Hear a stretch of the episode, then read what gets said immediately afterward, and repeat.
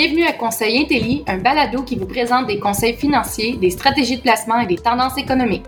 Je suis Taina Chalifou, votre hôte pour cet épisode, et aujourd'hui, nous allons parler du nouveau compte d'épargne libre d'impôt pour l'achat d'une première propriété et de ce qu'il signifie pour les acheteurs d'une première maison. Le logement demeure un sujet d'actualité pour les Canadiens. Le taux hypothécaire et la capacité d'emprunt dominent les manchettes depuis un certain temps. Mais pourquoi l'objectif d'accession à la propriété est-il si important pour nous? Bien que les études montrent que le fait d'être propriétaire d'une maison peut jouer un rôle important dans notre identité, c'est aussi un signe de réussite financière et personnelle, un rite de passage, et cela indique que nous sommes dans la bonne voie pour ce qui est des étapes importantes de notre vie. C'est aussi une grande source de fierté. Notre récent sondage sur l'accession à la propriété a révélé que 87 des propriétaires actuels sont extrêmement fiers d'avoir atteint cet objectif. Ce n'est un secret pour personne que l'accessibilité au logement est de plus en plus difficile au Canada, surtout pour les acheteurs d'une première maison. Le Globe and Mail a récemment publié un article sur le temps qu'il faudrait pour épargner en vue d'une mise de fonds dans diverses villes du Canada en fonction du revenu médian national des ménages. La ville de Winnipeg, au Manitoba, s'est démarquée comme étant parmi les villes les plus abordables où les jeunes Canadiens peuvent épargner une mise de fonds en un peu plus de 29 mois. C'est une toute autre histoire pour ceux qui souhaitent acheter une maison à Hamilton, en Ontario, où cela prendra environ 78 mois, soit 6 ans et demi, ou à Vancouver, en Colombie-Britannique, où cela pourrait prendre un total de 342 mois, ce qui équivaut à 28 ans et demi. Le gouvernement veut s'attaquer à ce problème. Il le fait notamment par le lancement du compte d'épargne libre d'impôt pour l'achat d'une première propriété, ou CELIAP, annoncé dans le budget l'an dernier. Il s'agit d'un nouveau régime d'épargne enregistré qui vise à aider les Canadiens à accéder au marché de l'habitation. Le CELIAP suscite beaucoup d'intérêt depuis qu'il a été annoncé. Nos études révèlent que 70% des acheteurs potentiels d'une première maison souhaitent en savoir plus sur ce nouvel instrument d'épargne et sur la façon de l'utiliser. Je suis en compagnie de Jamie Golombek, directeur, gestionnaire, planification fiscale et successoriale à la banque CIBC. Jimmy est la première personne que je souhaite inviter pour découvrir comment le CELIA peut aider les Canadiens à réaliser leur rêve d'accession à la propriété, car il est surtout connu pour sa capacité à donner des conseils d'experts sur la façon d'avoir recours au compte épargne enregistré et libre d'impôts. Il a déjà écrit de nombreux articles à ce sujet. Vous trouverez le contenu sur son site à l'adresse jamiegolombek.com. Vous trouverez également ses conseils fiscaux sur le site cibc.com baroblique conseil intelligent. Jamie, je suis ravie de vous accueillir aujourd'hui à l'occasion de notre balado. Je vous remercie d'être des nôtres aujourd'hui. Oui, merci de m'avoir invité. Il y a tant à dire sur le nouveau Celia. Je sais que c'est un sujet brûlant et je suis très heureuse que vous soyez des nôtres. Ce nouveau véhicule d'épargne attire l'attention de nombreux acheteurs d'une première maison. Je n'ai pas besoin de vous le dire. Toutefois, il y a beaucoup de choses que les Canadiens doivent savoir. Le CELIAP a ajouté des options à la gamme de régimes enregistrés que les acheteurs d'une première maison peuvent utiliser pour l'épargne en vue d'acheter une maison. Techniquement, il y en a trois, n'est-ce pas? Par exemple, le régime d'accession à la propriété lié au REER. E Depuis 1992, près de 6,2 milliards de dollars ont été retirés par des Canadiens qui ont acheté leur première maison. Puis, en 2009, le CELI a été lancé. Maintenant, il y a le CELIAP. Alors, comment le CELIAP peut-il fonctionner en parallèle avec le CELI et le régime d'accession à la propriété lié au REER? Je crois que c'est la grande question. Les gens commencent à se poser cette question maintenant que nous avons le CELIAP en 2023. Je crois que le CELIAP est la meilleure solution, tout simplement parce qu'il permet à un acheteur d'une première maison, c'est-à-dire que vous n'êtes pas propriétaire d'une maison à l'heure actuelle et que vous n'en avez pas possédé au cours des quatre années civiles précédentes, de verser une cotisation déductible d'impôt pouvant aller jusqu'à 8 000 par année pendant 5 ans, soit 40 000 Ensuite, si vous achetez une maison admissible dans les 15 ans, vous pouvez retirer la totalité du montant. Autrement dit, vos cotisations, plus tout revenu et toute croissance sont libres d'impôts. Autrement dit, le CELIAP combine les avantages du REER, e soit une déduction fiscale, avec les avantages du compte d'épargne libre d'impôt, ou CELI, dont les retraites ne sont pas assujetties à l'impôt. La principale différence, je dirais, est le véritable avantage. C'est que vous ne payez pas d'impôts quand vous cotisez et que vous ne payez pas d'impôts lorsque vous retirez des fonds. Avec le REER, avec le régime d'accession à la propriété, vous pouvez emprunter de votre REER à l'abri de l'impôt pour acheter une maison, mais vous devez le rembourser au fil du temps. Quand vous prendrez votre retraite, vous le retirez et vous devrez payer de l'impôt. Quand au CELI, vous financez avec des dollars après l'impôt, vous payez de l'impôt sur votre revenu avant même d'avoir la possibilité de cotiser à un CELI pour une mise de fonds.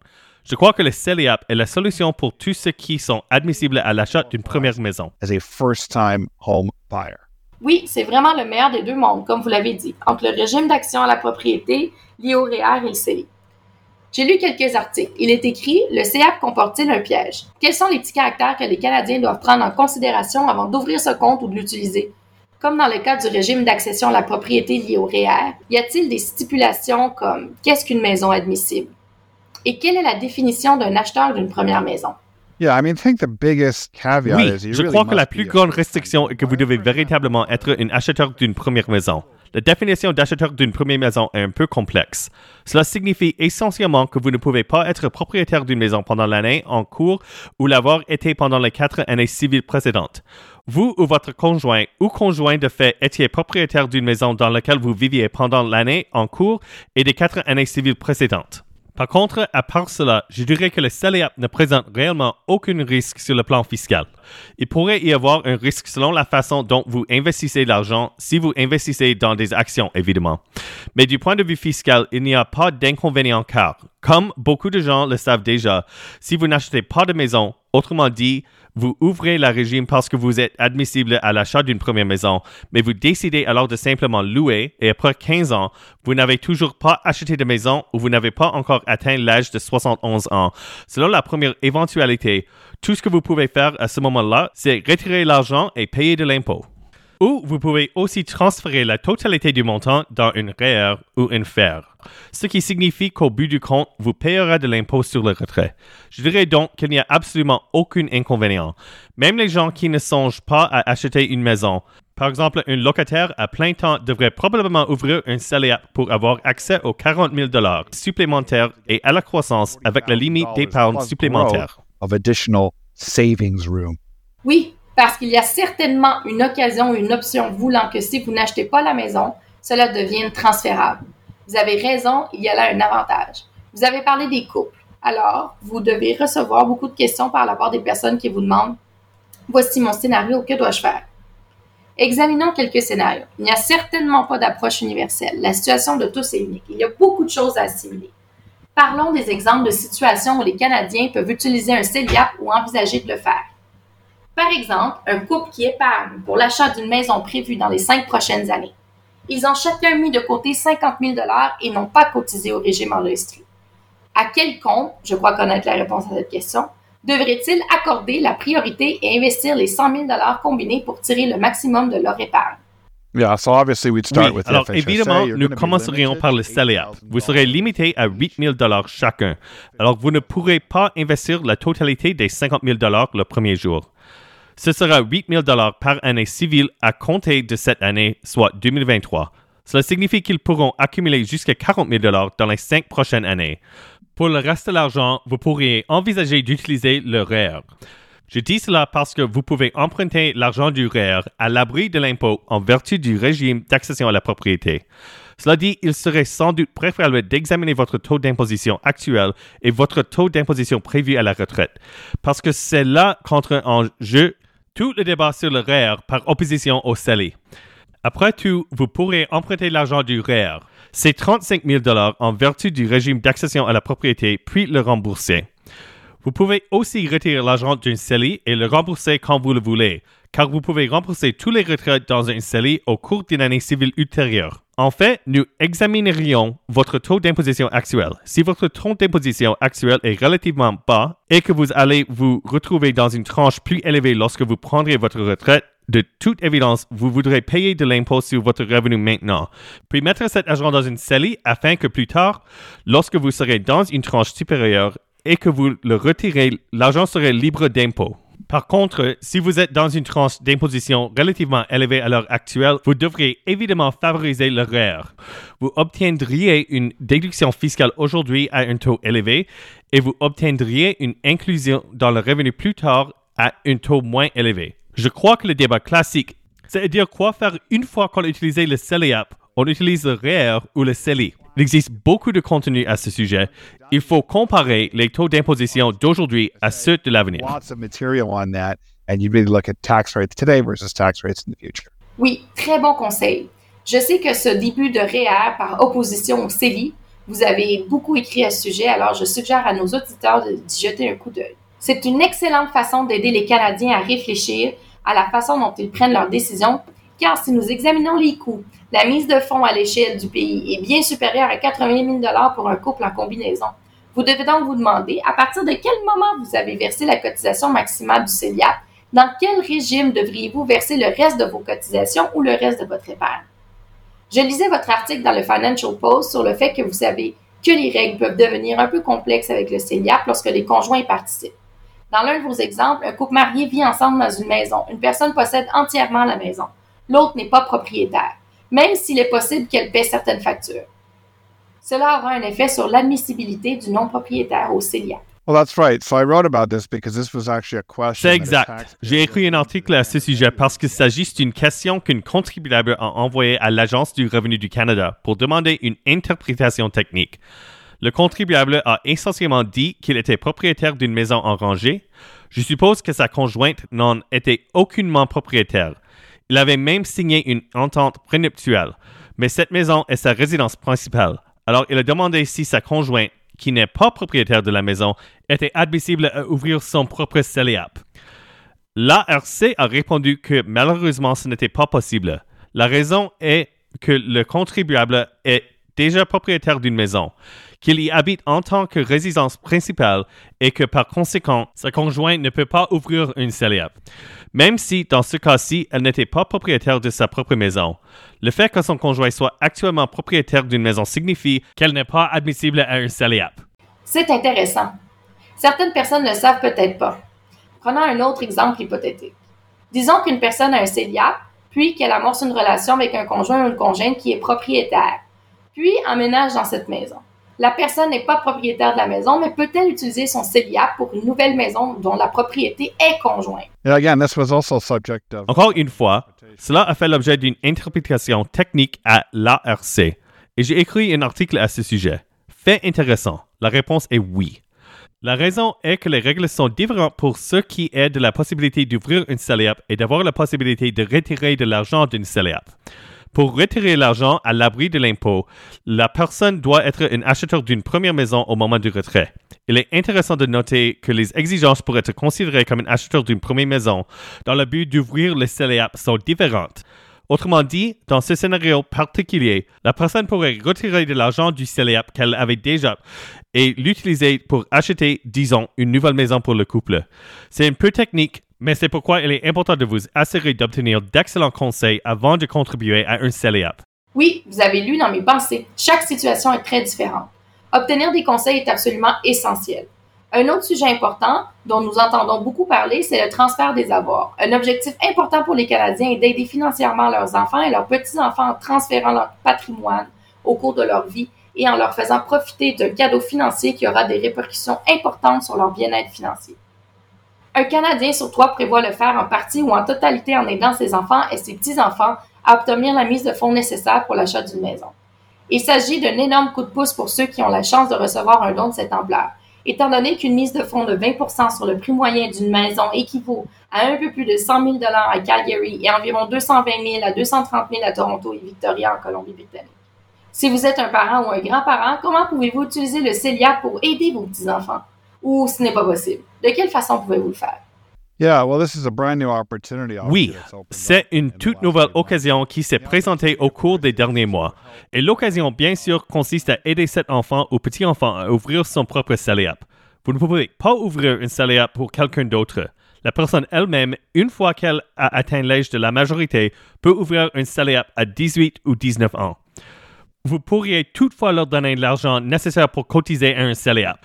Supposons qu'un parent ou un grand-parent souhaite donner de l'argent à un enfant ou à un petit-enfant, il pourrait envisager de lui donner 8 000 par année. Une fois que l'enfant ou le petit-enfant aurait atteint l'âge de majorité, il est possible qu'il n'ait aucun revenu. Vous vous demandez donc, peut-il même utiliser la déduction fiscale? La bonne nouvelle, c'est qu'il n'est pas nécessaire de déduire la cotisation au CELIAP au cours de l'année de cotisation. En fait, elle peut être reportée à toute année ultérieure. Vous avez des parents ou des grands-parents qui donnent de l'argent à leurs enfants ou petits-enfants? Ceux-ci ouvrent leur propre CELIAP. Ils versent les 8 000 Ils conservent cette déduction pour la cotisation et l'utiliseront peut-être dans 5 ou 10 ans, lorsqu'ils toucheront un revenu. Cette cotisation devient déductible d'impôt sur ce revenu précis. Je crois que c'est une excellente occasion. Nous en entendons déjà beaucoup parler, certainement parmi des familles à revenus élevés et à valeur nette élevée qui se demandent comment pouvons-nous efficacement aider nos enfants et nos petits-enfants à épargner pour une mise de fonds? La meilleure nouvelle, bien sûr, c'est que comme ces fonds sont versés dans une CELIAP, nous ne nous préoccupons pas des règles normales d'attribution qui pourraient s'appliquer si l'argent était investi dans un environnement typique non enregistré. Oui, c'est très important et c'est un excellent conseil.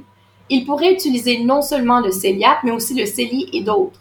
Il pourrait donc utiliser tous ces régimes si les fonds sont disponibles et selon le montant du don, car vous pouvez commencer à utiliser tous ces instruments en même temps. Je crois que c'est très important que ce que vous avez mentionné sur le report de la déduction et sur l'importance de l'effet que cela peut avoir. Encore une fois, le fait d'obtenir des conseils d'un spécialiste en services financiers et d'un comptable est essentiel. Ils sont d'excellents conseils. Où nous verrons-vous par la suite? Et y aura-t-il du nouveau au sujet du CELIAP à l'automne? Oui, encore une fois, je pense qu'au fur et à mesure que ces régimes deviendront de plus en plus populaires, il y aura beaucoup de discussions. Nous avons commencé à faire des modélisations.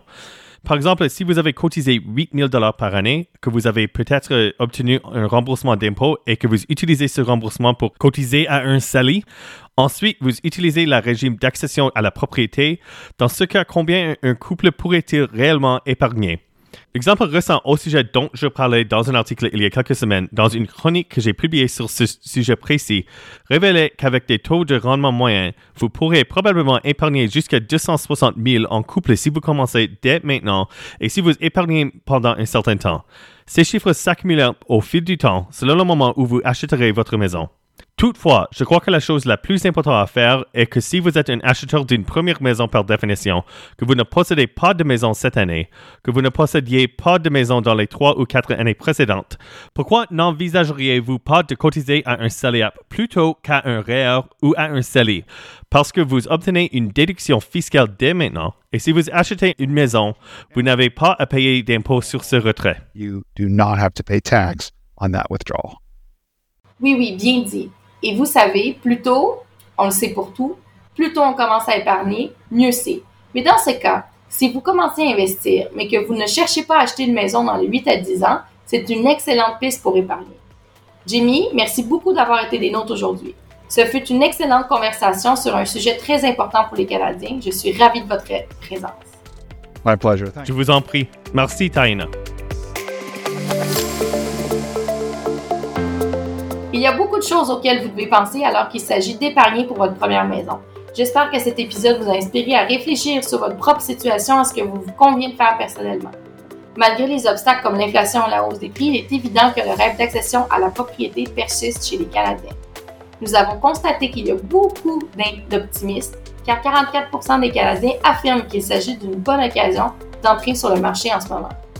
Le CELIAP offert à la Banque CIBC en novembre communiquer avec notre conseiller ou visiter le cibc.com fr baroblique personal ranking baroblique investments baroblique fhca.html pour vous inscrire afin d'obtenir les dernières nouvelles. Vous pouvez aussi écouter Benjamin Tal, économiste à la Banque CIBC, parler du marché de l'habitation dans notre récent épisode de Balado qui compare la location de logement à l'achat d'une maison et qui parle de l'investissement immobilier. Vous pouvez ainsi vous inscrire à notre prochaine activité virtuelle avec Scott McGilvray sur le site cibc.com conseil-intelli. Merci d'avoir écouté cet épisode de Conseil Intelli.